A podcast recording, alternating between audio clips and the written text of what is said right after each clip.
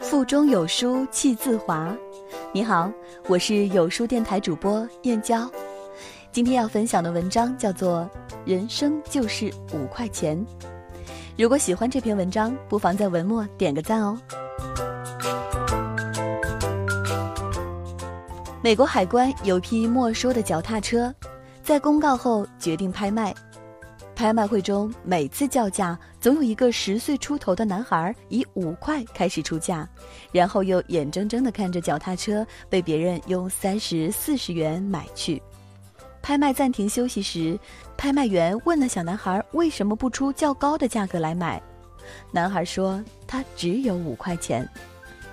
拍卖会又开始了，男孩还是每次都以五块起价，当然最后还是被别人竞走。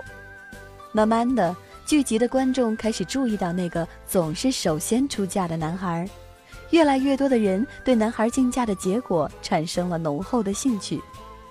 拍卖会快结束的时候，只剩一辆最棒的脚踏车，车身光亮如新，有多种排档、时段感式变速器、双向手刹车、速度显示器和一套夜间电动灯光装置，这无疑是一辆难得的好车。拍卖员问：“有谁出价？”站在最前面而几乎已经放弃希望的那个小男孩，还是站起来，坚定地说：“五块。”此时，拍卖会现场一片寂静，所有人屏住呼吸，静静地站在那儿等待着结果。这时，所有在场的人全部盯住这位小男孩，没有人出声。没有人举手，也没有人喊价，直到拍卖员唱价三次后，他大声地说：“这辆脚踏车卖给这位穿短裤白球鞋的小伙子。”此话一出，全场鼓掌。那小男孩欢呼着举上那皱巴巴的五块钞票，得到了那辆毫无疑问是世上最漂亮的脚踏车，脸上流露出人们从未见过的最灿烂的笑容。在我们的生命当中，除了胜过别人、压过别人、超越别人之外，我们能否可以成就别人？这是值得深思的。成就别人就是成就自己。这是一个神奇的世界，只有因果，没有偶然。所有的偶然都是必然。成就别人的人，最终将成就自己。一百多年前的某天下午，在英国的一个乡村田野里，一位贫困的农民正在劳作。忽然，他听到远处传来了呼救的声音。原来，一名少年不幸落水了。农民不加思索，奋不顾身地跳入水中救人，孩子得救了。后来，大家才知道，这个获救的孩子是一个贵族公子。几天后。老贵族亲自带着礼物登门感谢，农民却拒绝了这份厚礼。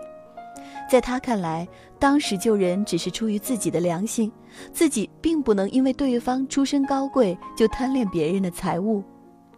故事到这儿并没有结束，老贵族因为敬佩农民的善良与高尚，感念他的恩德，于是决定资助农民的儿子到伦敦去接受高等教育。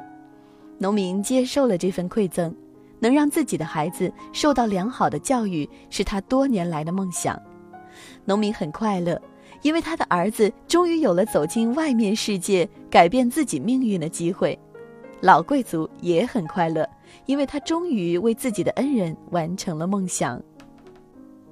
多年后，农民的儿子从伦敦圣玛丽医学院毕业了，他品学兼优。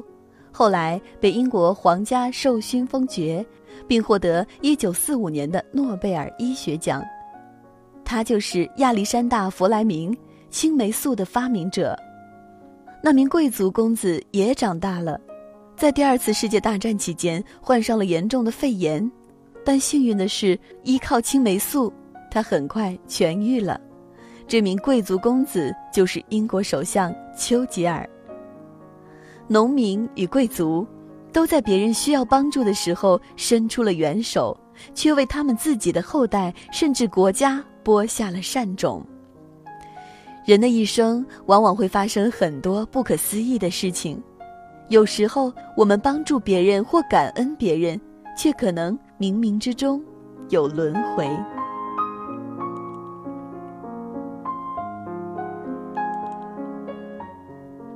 在这个碎片化的时代，你有多久没读完一本书了？